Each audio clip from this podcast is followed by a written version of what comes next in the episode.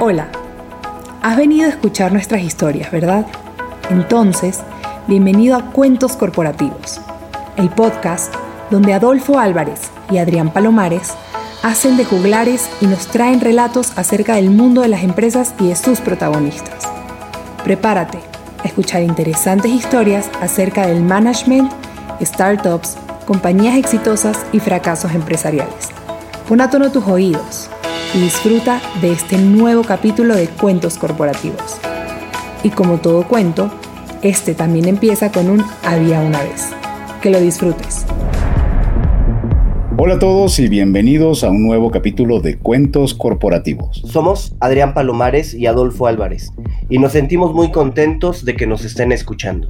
Como saben, Cuentos Corporativos es un espacio en donde se relatan historias acerca de empresas con el fin de reflexionar sobre sus miedos, sus retos y las oportunidades que tienen para ser mejores organizaciones. Dicho esto, comenzaremos con este nuevo capítulo y para hacerlo lo haremos diciendo como es tradición en este espacio. Había una vez. Había una vez un visionario llamado Giancarlo Ciscomani. Nació en 1974, estudió Administración de Empresas en el TEC de Monterrey, posee maestría en negocios internacionales por la Universidad de Thunderbird. Además, estudió diversos programas en el Instituto Panamericano de Alta Dirección, laboró en Nacional Financiera y participó por invitación de la Embajada de Estados Unidos en México en el programa de liderazgo y emprendimiento innovador. En 2011 fundó The Business Room, que ahora es un centro de innovación y desarrollo empresarial, que busca impulsar empresas de la región noroeste del país a través de capacitación, asistencia técnica y financiamiento. Esta iniciativa tiene el fin de acrecentar la economía de la región mediante el desarrollo de las capacidades del empresario. Cuenta ya con más de 11 años y más de 20 generaciones. ¿Quién es Giancarlo Ciscomani? Platícanos un poco, Giancarlo. Gracias, Adolfo y Adrián. Pues, ¿quién es Giancarlo Ciscomani? Pues, ¿cómo me puedo, cómo me podría resumir? Yo creo que soy un inconforme del entorno y generalmente ando viendo qué temas o qué cosas podemos poner sobre la mesa para tener un entorno mejor. Me considero eh, pues un emprendedor en muchos aspectos y considero que algo, soy alguien que de una manera muy natural tengo una vocación de servicio.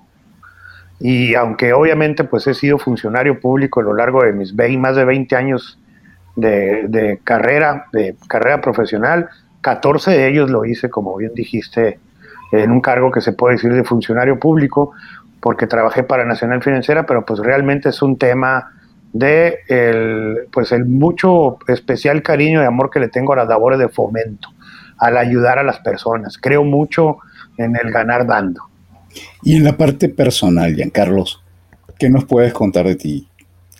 ¿Qué es lo que te gusta? ¿Dónde naciste? ¿En, en, qué zona del país naciste? Yo nací en Hermosillo, Sonora. Este, eh, soy el cuarto de, de seis hijos.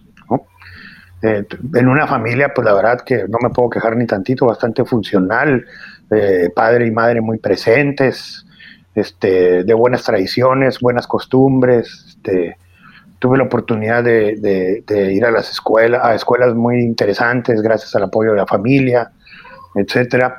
Pues ahorita estoy casado, felizmente casado, tengo tres hijos, Ana Paula, Carlos y Regina, de 13, 10 y 9, ¿no? Este, eh, mi esposa, Alma Denise, pues ahorita andamos encerrados en el confinamiento que esto nos tiene, que nos ha tenido familiarmente hablando muchos retos que hemos sabido sobrepasar y pues hemos podido este, estar con una relativa armonía en todo este momento. Una preguntita en la parte personal. ¿A qué equipo de fútbol y de béisbol le vas? De fútbol, como buen sonorense, yo no tengo equipo. Este, yo nací en una época en donde, o crecí y me desarrollé en una ciudad donde el fútbol era, era, pues, era algo que nomás se hacían los chilangos, o sea, o los del sur. Aunque sabíamos que en Monterrey lo jugaban mucho, pero pues como que no nos daba la idiosincrasia para ir más allá. Y pues obviamente en materia de béisbol, pues nosotros tenemos a los Dodgers de Sonora, casi les decimos aquí, que son de Sonora. Este, sobre todo porque tenemos a ese ídolo sonorense de Chihuahua, Sonora, Fernando Valenzuela, a quien te, yo te puedo decir que tengo un sobrino que se llama Fernando, gracias a don Fernando Valenzuela. Amén. Oye, en el tema personal, yo voy a decir una indiscreción. Sabemos que Giancarlo es fanático, fanático de los asados, fanático de la carne al carbón, ¿no, Giancarlo? Sí, pero si me empiezas a preguntar de ahí, el podcast va a cambiar de rumbo. Entonces, este, lo único que te puedo decir es que efectivamente soy soy parrillero certificado, de hecho tengo ante la, Sociedad Mexicana de Parrilleros el galardón de Grill Master por haber concursado y quedado en los primeros lugares en campeonatos estatales. Tengo mis equipos de equipo de personas con los que básicamente eh, competimos en este tipo de torneos y hemos ganado buenos lugares, hemos dado muy buenas sorpresas. Y también soy parrillero certificado por Weber, Weber, la empresa internacional que certifica personas que saben utilizar sus, eh, utensilios y saben edificar sobre las técnicas y todo eso. Entonces, sí es algo en la que tengo que confesar que soy eh, muy fan, pero a la vez muy empírico, es decir, fui sobre la marcha, eh, componiendo y descomponiendo, jamás he llevado una clase de cocina. De hecho, la certificación de Weber no está hecha para personas, para dar clases de cocina, está hecha para utilizar los productos de esta marca en base a lo que tú ya sabes hacer, ¿no? Entonces, pues así es. Ok, ok. Pues muy interesante, Giancarlo. Todo un estuche de monerías, diríamos. Oye, ¿cómo incursionas tú en el mundo de la capacitación empresarial? Fíjate que yo creo que por lo mismo yo soy hijo de empresario, o sea, de grupos empresariales, como que ese fue, ha sido mi día, fue mi, mi, mi, mi, mi ambiente, el tema de los negocios también vi muchas oportunidades y en base a muchas oportunidades también quise proponer muchas cosas. En el tema de la capacitación empresarial, pues yo creo que el, soy un fiel convencido de que los empresarios son los que sacan la casta en este país, en este y en la economía en general. Pues, ¿no? Entonces, nos conviene tener más y mejores empresarios, es lo que finalmente generan empleos, los que finalmente hacen que las familias coman eh, y vayan a la escuela, y todo eso, y el gobierno pues debe ser un meramente un facilitador de todo esto. Entonces yo creo que por ahí, eh, dicen por ahí que no hay mejor responsabilidad social que tener una empresa que crece a través del tiempo. Y lo que yo busco precisamente es eso, hacer que más personas se animen a dar el paso del emprendimiento y más personas puedan crecer y consolidarse como empresarios, que es lo que más necesitamos. Carlos y ¿Cómo nace la vocación de hacerlo en las empresas de tu región? Pues cómo nace, yo creo que este, fíjate que te tienes que fijar mucho a qué te dedicas por primera vez, te va marcando, ¿no? Cuando, cuando doy charlas en las universidades les digo, mucho cuidado con el primer trabajo que agarren porque a lo mejor por ahí se terminan eh, apasionando por el resto de sus vidas porque somos esponjas cuando nos graduamos.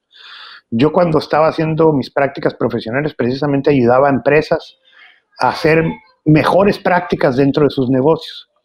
Y en base a eso, pues fue como fui desarrollándome de manera natural en este, en este sentir. Y por azares del destino, alguna vez tuve que implementar mejoras en el negocio familiar. Y estas mejoras tenían que ver con incursionar en tecnologías de información para tener mejores sistemas de gestión dentro del negocio. Eso involucró que representara un despacho de informática de Sinaloa y, de tecnología que hizo que yo me pusiera como representante de ellos y empecé a implementar mejores prácticas empresariales en empresas relacionadas con el ramo agrícola. Y luego con el tiempo llegó el CONACIT y me dijo que eso se podía, los servicios esos, podía yo bajar recursos del Banco Mundial a través de un programa de modernización tecnológica muy sofisticado que había que documentar. Entonces, eso me llevó a después a ser el gestor por parte del CONACIT de la modernización tecnológica de las empresas.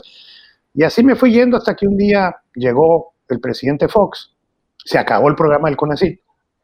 Y fue cuando fui a Nacional Financiera, toqué la puerta eh, allá en la Ciudad de México y les dije, les tengo un proyecto muy interesante para modernizar a las pymes, quiero que me apoyen. Y ahí fue cuando recibí la invitación de ellos de decirme, no, mira, está muy padre tu proyecto, pero ¿qué te parece si mejor te incorporas a a nuestro equipo porque queremos modernizar la manera en la que las pymes pueden tener capacitación, asistencia técnica y financiamiento. Y aunque no iba con la intención de pedir chamba, pues me terminé sumando a las filas de Nacional Financiera y eso fue, pues, fue para mí un parteaguas, ¿no? En la formación como alguien promotor de los negocios y como alguien que pues ya tengo más de 20 años dedicado a lo mismo. A mí me han dicho, me encuentro mucha gente de repente en los aviones, gente que conozco, me dice, ¿y ahora en qué andas metido?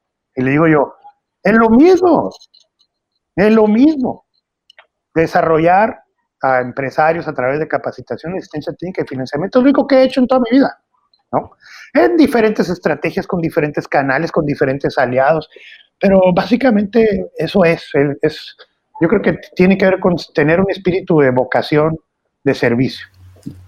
Yo tengo otra preguntita, perdón, nada más. En la parte de capacitación, ¿qué es lo que siente que más adolecen estos nuevos empresarios? Yo creo que ahí te va, no tanto en temas de capacitación, pero tiene que ver con temas de capacitación y es el, el porqué de Business Room. Yo creo que muchos empresarios se gradúan de las escuelas, inclusive de negocios prestigiadas y eh, que la verdad es que no enseñan nada de lo que enseñamos en la escuela de negocios Business Room, ¿no? Pero a final de cuentas lo que salen es de manera empírica y de manera hasta algo improvisada a operar sus negocios a como ellos les da a entender el mundo. Y el hecho de la, la soledad en la toma de decisiones, la soledad de no conocer qué está haciendo fulanito de tal o perenganito para resolver un problema similar o igual o parecido. El no tener ese conocimiento de mejores prácticas empresariales. Y peor aún que sabemos que vivimos en un país en donde tampoco se nos da mucho la lectura, tampoco se nos da mucho el ser autodidacta. Bueno, el ser autodidacta, el poder, ahorita puedes aprender de todo en la red. El tema es que los usuarios no lo hacen, ¿no? O sea, entonces fue, fue ahí, eh, eh, de eso yo creo que adolecemos mucho. Yo tengo empresarios que han entrado a Business Room y han dicho, tengo 20 años con mi negocio, yo debía haber llevado Business Room hace 21 años. O sea, me hubiera ahorrado un montón de temas, ¿no? Entonces, este, yo creo que eso tiene mucho que ver, Adolfo. Ok, gracias. Oye, Carlos, ya entrando un poco en, en materia, ¿qué es The Business Room? ¿A qué se dedica? Fíjate que Business Room, y te lo voy a platicar porque aquí tú y yo eh, vivimos esta misma etapa de la vida. Acuérdate que ambos, el banco en Nacional Financiera, nos vimos beneficiados ahí con un programa en el IPADE, que es un programa que, que, que pues es el Instituto Panamericano de Alta Dirección. Es un programa básicamente de mejores prácticas empresariales en base a la documentación de la metodología del caso. Y la verdad es que para mí ha sido una de las experiencias académicas más gratificantes y más reveladoras. Y yo soy un fiel convencido que tenemos que democratizar la educación, ¿no? Y de ahí fue como yo empecé a concebir la idea de crear, ¿por qué no crear una escuela de mejores prácticas empresariales con los mismos empresarios con los que yo ya tenía acceso, con los que yo ya tenía pláticas, que platicaba yo con temas del banco, etcétera? muchos consejeros inclusive del banco, para decirles, oye, yo estoy viendo un tema de mortandad de empresas en la calle, estoy viendo yo cómo desayuno y seno problemáticas de pymes. Y estoy viendo cómo cierran las empresas porque no hay un mecanismo por medio de la cual podamos este, transmitir testimonios de empresarios exitosos a empresarios en desarrollo. Y eso era como que, y entonces fui, creamos este tipo plan de negocios, esta idea que a final de cuentas era un PowerPoint con tres imágenes, ¿no? Y un locutor como yo tratándola de, transmitir. Y fui, toqué las principales puertas de los principales empresarios de la región. Y la verdad es que de entrada me encontré un sí rotundo. O sea, todos ellos entendieron la idea, entendieron el mensaje. No hubo quien me dijera que no. Creyeron en el proyecto de inicio. Y, así es como nace Business Room. Nace así de una, de una iniciativa muy ciudadana de decir, pues vamos a ayudarnos entre los empresarios, ¿no? O sea, vamos a ayudarnos entre nosotros mismos. Y a todas estas, y sería súper interesante poder contar cuánto tiene operando Business Room, cuántas personas participan, cómo es el modelo. ¿Qué nos puedes platicar de, Business Room? Mira, ahí te va. Lo que hicimos fue, eh, a mucha prueba y error, terminamos en un diplomado de 14 semanas. Una vez a la semana es un diplomado que antes de COVID, y ahorita te platico eso, antes de COVID teníamos un modelo presencial, old school, donde se metían 30, 40 personas.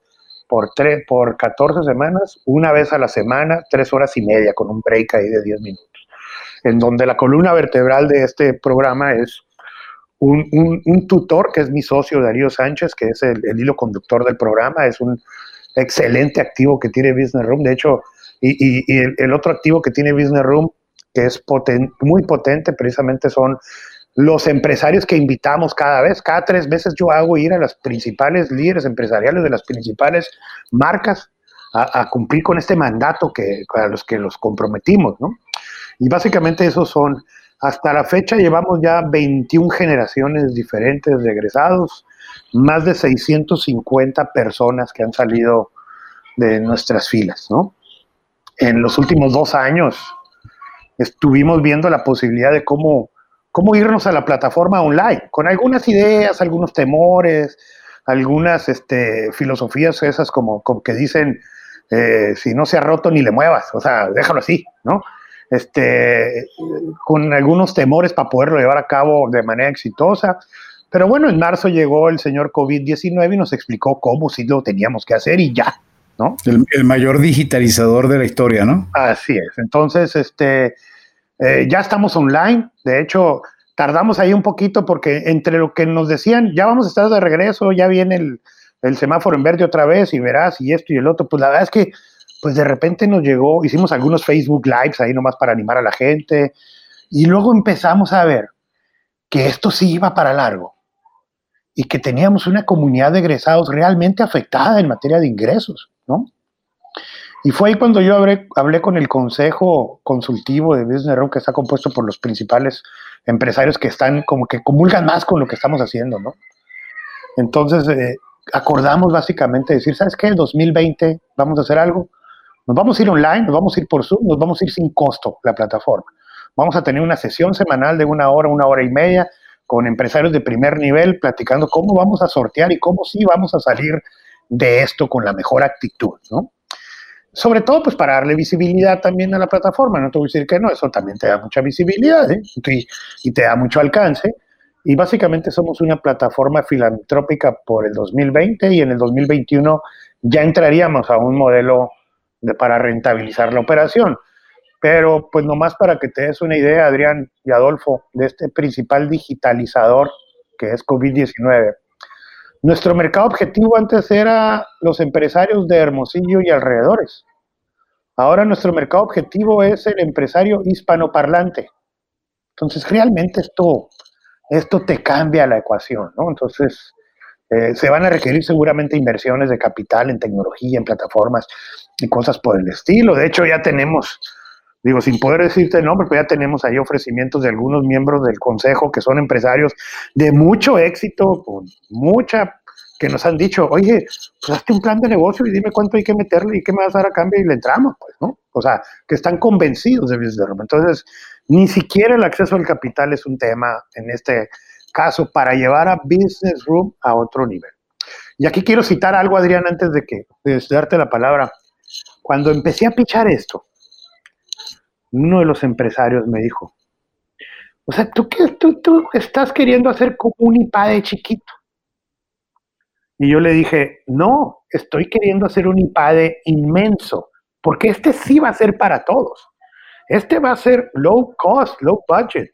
Sabemos, es tan incluyente el modelo de Business Room que hay gente que si es capaz de pagar un salario mínimo mensual, es capaz de estar en Business Room. Y hemos tenido empresarios que viven adentro de residenciales de club de golf, en el mismo salón, misma generación, absorbiendo el mismo conocimiento. No es un tema de niveles educativos ni nada por el estilo. La información que damos en Business Room es tan, tan valiosa que tiene alcances de diferentes tamaños y niveles. Ok, muy, muy interesante, Giancarlo. Oye, pero bueno, esto ha sido algo que se ha ido construyendo al paso de 11 años, nos comentabas. Hubo un momento, 10 años, hubo un momento donde dudaste de esta iniciativa, donde veías que esto no tenía forma. Fíjate que sí, eh, y no nomás yo, mis socios, yo fui un obsesionado que esto jamás iba a fracasar. Una vez teníamos, rentábamos un salón muy interesante y luego nos pidieron cambiarnos para nosotros ser un punto de referencia. Este, llegó un momento que, que eh, una de las generaciones no la pudimos levantar a tiempo. Hubo una generación, en la quinta generación, que por algunos errores técnicos o lo que sea, se nos empezaron a, salir los, los, miembros. Hubo momentos de mucha desilusión en el proceso, no te voy a decir que no, pero yo creo que eso es algo que nos pasa a todos los que emprendemos, eso es algo que llega a pasar. Y yo creo que si crees, estás firme en la convicción, estás firme en hacia dónde vas, los cómo los vas arreglando en el camino. O sea, la estrategia de cómo llegar a ese objetivo a lo mejor cambia, pero el objetivo lo tienes que tener muy claro. Entonces, pues son cambios y ajustes que tuvimos que hacer. Oye, y del lado de los empresarios, que son parte fundamental del modelo, ¿no? Los empresarios van y participan. ¿En algún momento hubo el tema de que el empresariado te cerrara las puertas? De que dijera, oye, me van a copiar ideas o algo así? Fíjate que no, porque la verdad no jamás ha habido un tema de ese tipo. Los empresarios saben muy bien qué, qué pueden comunicar, qué y qué no les conviene comunicar. Yo te puedo decir que hay empresarios que se han hecho, hecho unos excelentes oradores gracias al Business Room. ¿eh? Que los invité, la primera vez que los invité, pues eh, era medio desastrosa su presentación y ya ahorita son unos rock stars, ¿no? O sea, realmente llegan y hacen papilla el auditorio. Giancarlo, ¿alguno de estos emprendimientos ¿Los recuerdas y, los puedes relatar cuáles han salido de Business Room? Sí, te puedo platicar, pues, porque no son tanto emprendimientos, Adolfo, que es importante mencionar porque a mí me, aunque, aunque yo, a lo mejor nosotros conocemos lo que es un emprendedor y lo que es un empresario, pero el mercado, mi mercado objetivo, tiene una connotación distinta. Para mí un emprendedor es la definición de una persona que siempre está buscando nuevas maneras de resolver problemáticas puntuales en el mercado, independientemente esté vendiendo mil millones de pesos o 10 millones de pesos o va iniciando su negocio. Es un tema de personalidad, actitud. Yo conozco mentores de Business Room que venden 5 mil millones de pesos y yo digo, este señor es un emprendedor nato y va a ser emprendedor toda su vida. Pero bueno, volviendo a ese tema, el, nuestro mercado objetivo piensa que emprendedor es aquel que apenas va empezando su negocio y no necesariamente eso. Entonces, dicho esta definición, empresas de éxito que a lo mejor hacían las cosas de una manera, entraron a Business Room y con mejores prácticas cambiaron diametralmente su óptica, porque esto es lo que pasa en Business Room. Yo se los digo desde el primer día. La garantía que yo te doy aquí en Business Room es que te van a caer los 20 si vas a salir con una visión dramáticamente diferente de lo que es la perspectiva de negocios. Eso te los garantizo y me lo han dicho, han salido del curso y me han dicho, efectivamente tengo una perspectiva muy distinta de negocios en ese sentido. ¿De cuáles puedo platicar? Pues te puedo platicar de pues algunas empresas relacionadas con eh, giros comerciales. Tenemos una muy emblemática empresa que, que, ahora sí que no me van a regañar por mencionarla, que se llama Geno, Genolife. Es una química bióloga, doctora, que tenía, tiene un laboratorio de análisis genéticos y cosas por el estilo. ¿no? no voy a entrar mucho en la especialidad porque es algo complejo. Estaba de socia con un socio, entonces era algo tremendísimo. Entonces esa persona llegó conmigo y me hizo la, la propuesta, me presentó el caso. Entonces yo vi el potencial, le hicimos un plan de negocio conseguimos inversionistas. Y ahorita, pues ahorita sobre todo con el tema de COVID, están bateando pero con tubo duro y tienen a un inversionista ahí de alta calidad en el, en el consejo de administración. Este, la verdad es que es un negocio que está creciendo de manera muy acelerada. Como eso, yo te puedo platicar varios ejemplos, pero no voy a terminar porque nomás son 650 las empresas. Vamos a suponer que si yo te quiero platicar del top 10 de ellas, pues me voy a pasar aquí todo el rato pero son negocios. De hecho, te puedo decir que hay empresas que fueran parte de las primeras generaciones, que ahorita están regresando como mentores de Business Room a exponer sus casos de éxito, ¿no? Y algunas de ellas yo les he ayudado a levantar literalmente millones de pesos para expandir sus negocios. Uno de ellos, por ejemplo, es una red de pastelerías que, que después de estar 10 años con cuatro pastelerías, en un solo año nos fuimos a 10 pastelerías con unas inversiones de capital millonarias que yo le ayudé a gestionar.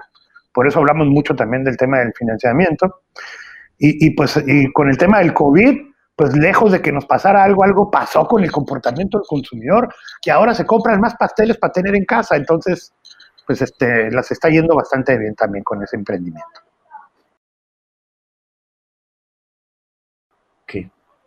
Pues muy, muy interesante, Giancarlo. Oye, ¿y podrías decir que hay un punto en común que eh, las empresas identifican como el mayor aprendizaje? ¿Cuál sería el mayor aprendizaje o el mayor 20 que les cae a, a las empresas que participan en Business Room? Mira, yo creo que tiene mucho que ver con el enfoque estratégico el no perder la perspectiva de dónde debe estar el 80-20 de tu negocio, dónde está el 80-20 de tus clientes, dónde está el 80-20 de la posibilidad de recurrencia de los clientes. En base a eso es mucho, tiene que ver con el enfoque estratégico. Yo tengo egresados de Business que han cerrado sus negocios después del curso, o sea, que los han cerrado porque han dicho, ¿qué diablos estoy haciendo con este negocio si no trae ninguna ventaja competitiva adicional de las que puedo explicar? Voy a cerrar la manera en la que estoy operando y voy a operar de otra manera completamente distinta, hasta en otro giro, hasta en otra, conozco con esto que aprendí en Business Room. También te quiero decir que tenemos a eh, eh, mi socio Darío Sánchez, yo sí creo que es el principal activo y lo valido porque quienes entran en Business Room, su principal motivador para entrar es porque van a tener acceso a las mejores prácticas de los empresarios más exitosos de la región. Ese es como su, su, diferenciador, su, es que aquí esto no me lo da nadie.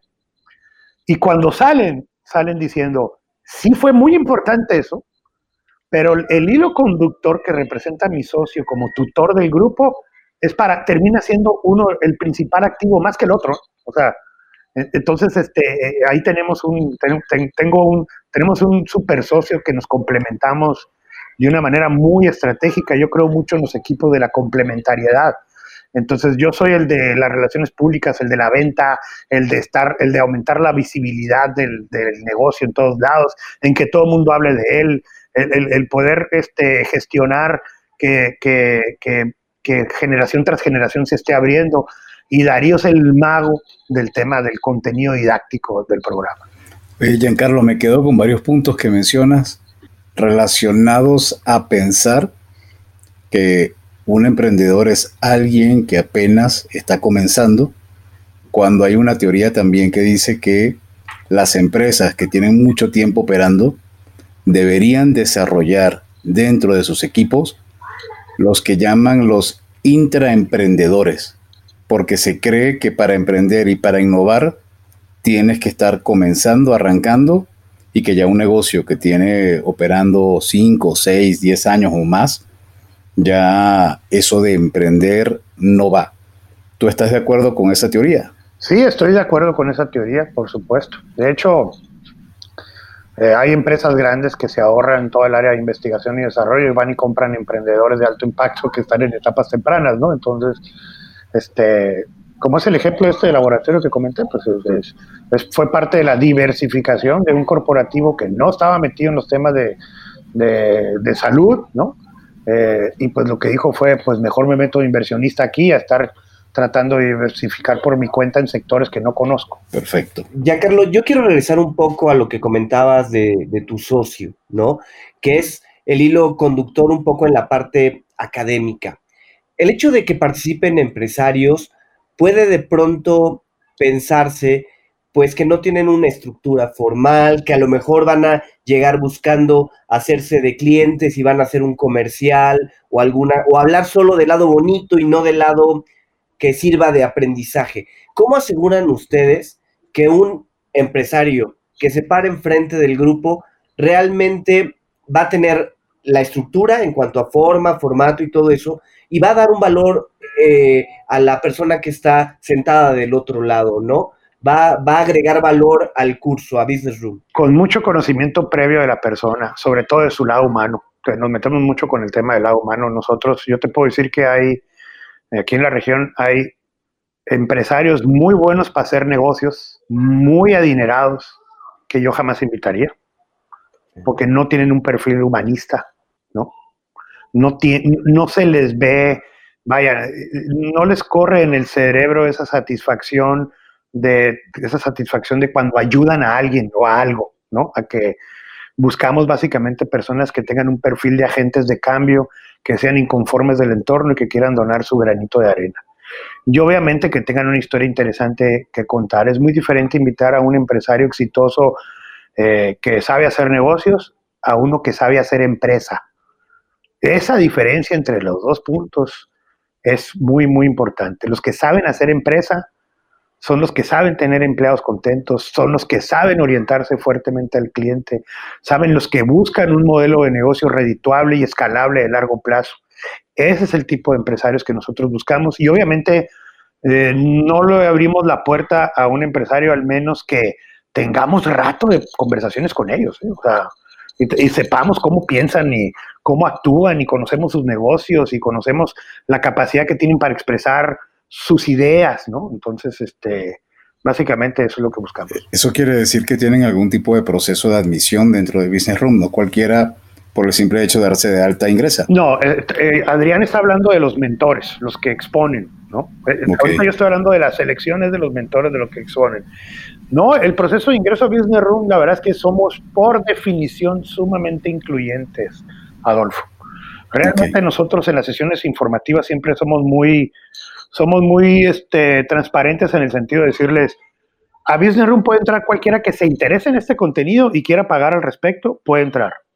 Lo que sí les advertimos que estadísticamente hablando el 80-90% de los que entran son dueños de su propio negocio. Un 10-15% está trabajando en una empresa, anda inquieto y quiere conocer mejores prácticas. Eso sí es cierto, ¿no? O sea, sí tenemos un porcentaje, pero es ahora sí que es abierto. Han entrado desde amas de casa que quieren generar su propio negocio hasta empresas que ya andan vendiendo 200, 300 millones de pesos al año. Entonces, sí es muy incluyente el grupo. Ok.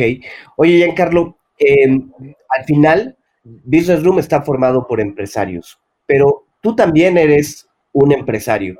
¿Qué ha significado para ti emprender? ¿Cómo ves ahora desde este lado el emprendimiento y no cuando estábamos en Nacional Financiera? ¿Cuál es la diferencia? Pues mira, este, muy retador, muy retador y lo que te puedo decir es que no es para todos este, vivimos en un error cuando decimos es que todo el mundo puede emprender su propio negocio. No todo el mundo tiene perfil, la estamina y la capacidad para poder eh, enfrentarse a esto. ¿eh? Acuérdense que en Business Room tenemos una definición ahí de uno de nuestros mentores, René Llamas, que dice que, emprender es la capacidad pues para resolver problema tras problema, tras problema, tras problema y se pasa 10 minutos diciendo tras problema. Realmente esto es un, sí es un reto importante, es muy satisfactorio. Este, a mí me da risa cuando oigo a emprendedores que dicen es que yo ya quiero poner mi propio negocio porque quiero tener libertad financiera y de tiempo. Y digo yo, híjola, pues aguas.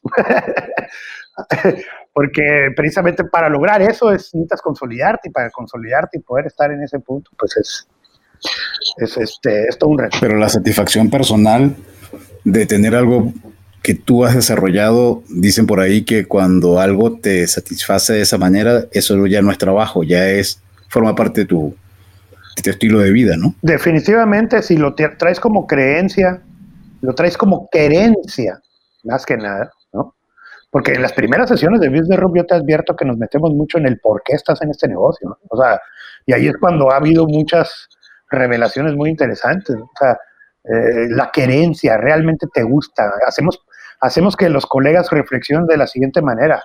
Oye, si yo te hiciera un cash out de tu negocio, ¿volverías a invertir en él? Esa es una pregunta así como que, pues, ¿en qué negocio estás? Oye, ¿realmente te levantas todos los días pensando que este es el futuro de tu vida?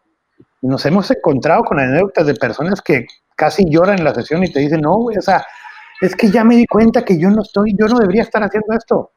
Es más, esta función la detesto. Sufro cuando voy a mi oficina, en mi propio negocio. Tengo cinco años en él. Me metí porque me invitó mi compadre, luego mi compadre me vendió su parte porque se fue a vivir a otro lado. No sé qué estoy haciendo aquí. Así. Entonces, tiene mucho que ver con la querencia. Basado en lo que dice Giancarlo, la principal recomendación es que hay que hacer un análisis introspectivo muy profundo de lo que estás por tomar, porque esta decisión no es algo que tú lo cambias como si fuera un canal de televisión y que luego hay un punto que me, que me anoté, que es el tema de los socios tóxicos.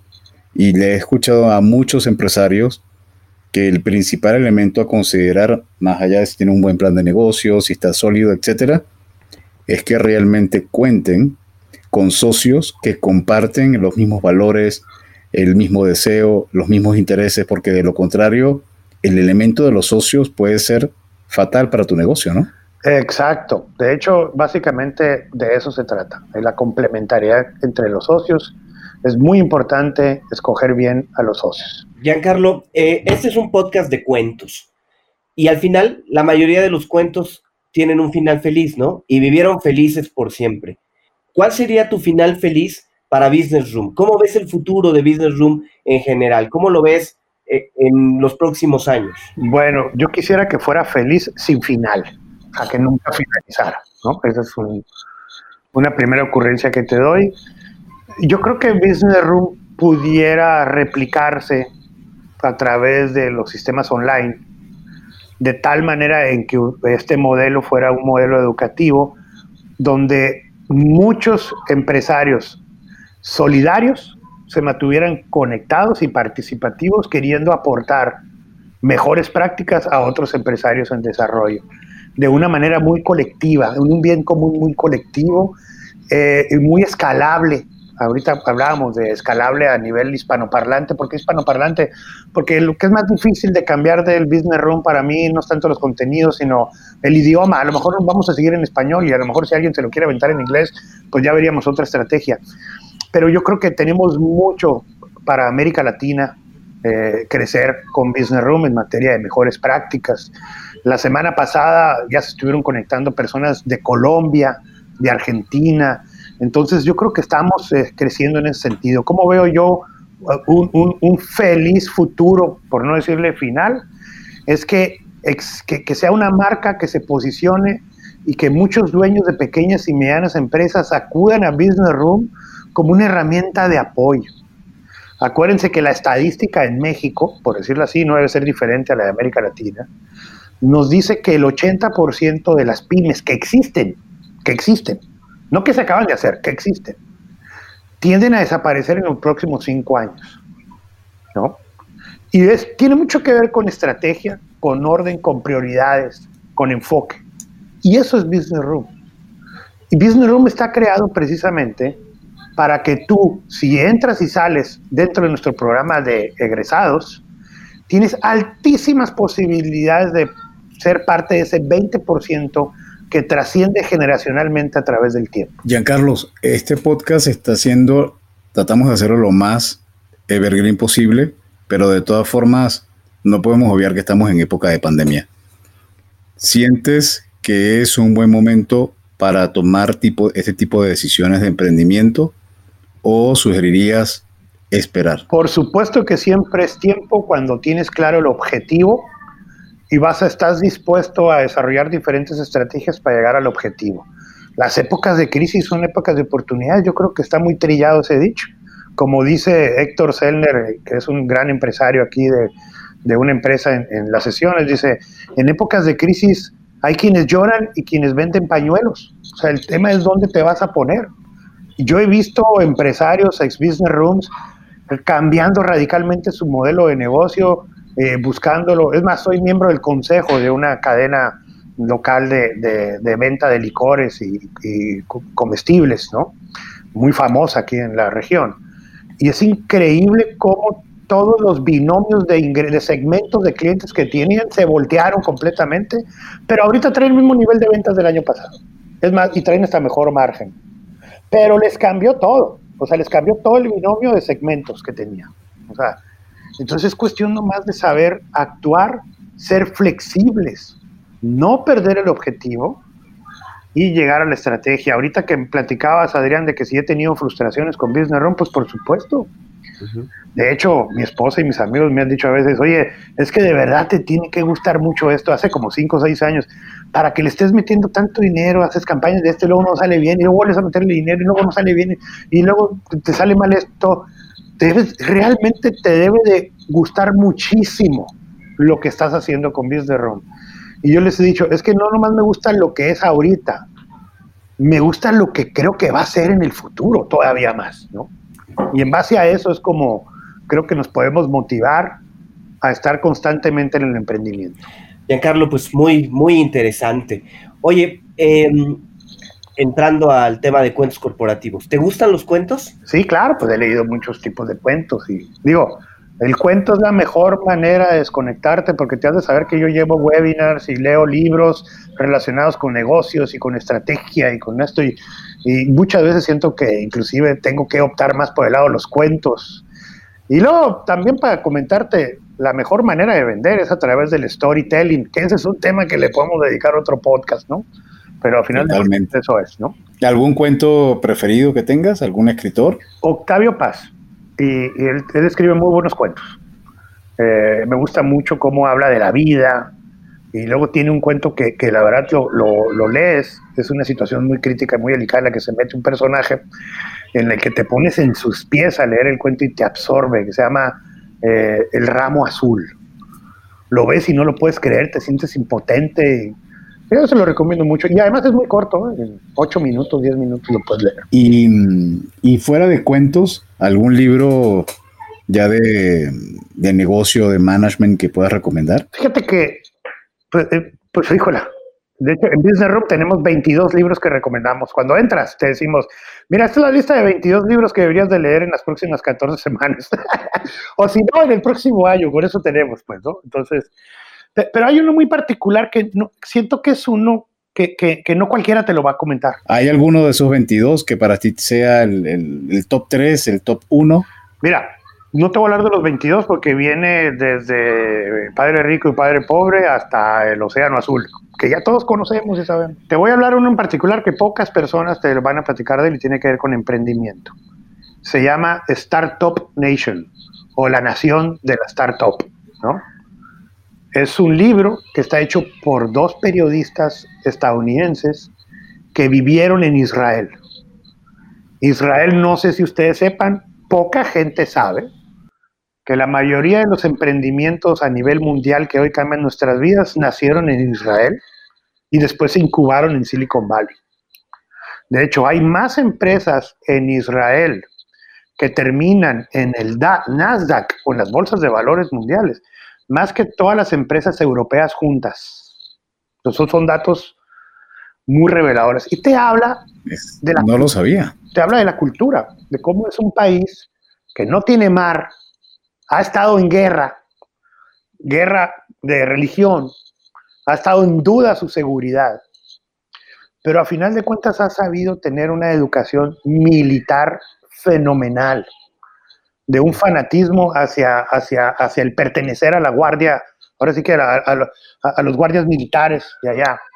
Y habla cómo esa cultura ha hecho que las estructuras jerárquicas dentro de esas organizaciones sean más este, planas, haya más apertura a la opinión de terceros, eh, que exista más apertura a que los bandos bajos suben iniciativas a los bandos altos, sobre todo en el tema militar, ¿eh? o sea, es un tema de educación militar. Entonces, como fueron educados de esa manera, también son educados así en los temas de innovación, de emprendimiento, del mundo corporativista. Entonces, es, es, es bien importante porque pues siempre hemos visto, siempre hablamos de Silicon Valley. Hoy, ¿cómo hacemos un Silicon Valley en México? No se puede. Hay muchos factores externos e internos que hay en Silicon Valley que lo hacen único y mágico e irrepetible. Seguramente lo que pasa en Israel también es único, mágico e irrepetible, nada más que pocos lo sabemos, ¿no? Entonces, ese es un libro que yo recomiendo mucho. Excelente. Muchas gracias, muchas gracias, Giancarlo, muy interesante. Giancarlo, para nuestros cuenteros, ¿dónde te pueden contactar? redes sociales, ¿dónde eres más activo? Fíjate que Facebook e Instagram, este, en Facebook, Business Room, no tiene pierde, ahí te vas a encontrar rápido y si quieres llegar rápido, Business Room, le pones así nomás y te va a salir ahí. De hecho, ahí se van a encontrar muchos de los contenidos que hemos sacado en las últimas semanas, ¿no? Entrevistamos a egresados de Business Room, entrevistamos a los mentores de Business Room, compartimos este, todo tipo de contenidos ahí y eso es muy importante, están disponibles, son gratuitos. En mi cuenta personal de Instagram, que es mi canal privado, no privado, perdón, mi canal personal de YouTube, también estoy ahí. Eh, ahí te vas a encontrar también muchos contenidos, conferencias recientes. ¿Cómo es tu canal de Instagram? Es eh, Gian Ciscomani, así se oye. Y también tenemos la de Business Room, ¿no? Business Room en Instagram. De todas maneras, en las notas de este podcast vamos a colocar eh, la dirección, los links para que puedan tener acceso a, las redes sociales. Ah, gracias, Adolfo. Giancarlo, ¿algún mensaje final que quieras compartir con los, los escuchas? yo lo único que quisiera comentarles a quienes escuchan y emprenden es, este, amen mucho lo que hacen amen mucho lo que hacen porque es la única manera en la que vas a tener el ánimo para resolver problema tras problema tras problema. Si no crees en ese objetivo que tienes en el futuro, si no te la crees, no vas a llegar a él. Esa es una recomendación. Y la otra es, siempre estén conectados, conectados a este tipo de plataformas, a este podcast, al canal de Business Room, a cualquier otra plataforma que les pueda agregar valor en su toma de decisiones. Este tipo de plataformas es como un buen libro, que lo puedes leer una y otra vez y una otra vez y de repente cinco años después lo vuelves a leer y te dan un aprendizaje o un nuevo breakthrough que no traías en el radar y que puede cambiar tu vida en ese momento. Nunca sabes, ¿no? Entonces siempre hay que estar conectados y participando en este tipo de foros. Nunca dejas, nunca dejan de aprender. Hay un dicho por ahí que dice, es que chango viejo no aprende maroma nueva. Error, no es cierto. No es cierto. Y si el coronel Sanders hizo Kentucky Fried Chicken a la edad que lo hizo, casi a los 80 años, pues por favor, hay muchos ejemplos a seguir. Bien, muchísimas gracias. Era Giancarlo Ciscomani, representante de Business Room. Ya escucharon toda la información acerca de Business Room. Como les comenté, en las notas van a estar colocadas todas las informaciones, los links, para que fácilmente puedan acceder a él. Y bien, muchísimas gracias Giancarlo por habernos acompañado en este episodio de Cuentos Corporativos. Como decimos siempre, las empresas, sin importar su origen, razón de ser o tamaño, tienen todas algo en común. Están hechas por humanos. Y mientras más humanos tienen, más historias que contar. Y todo cuenta empieza con un había una vez. Hasta el próximo capítulo. Gracias. Muchas gracias. Gracias.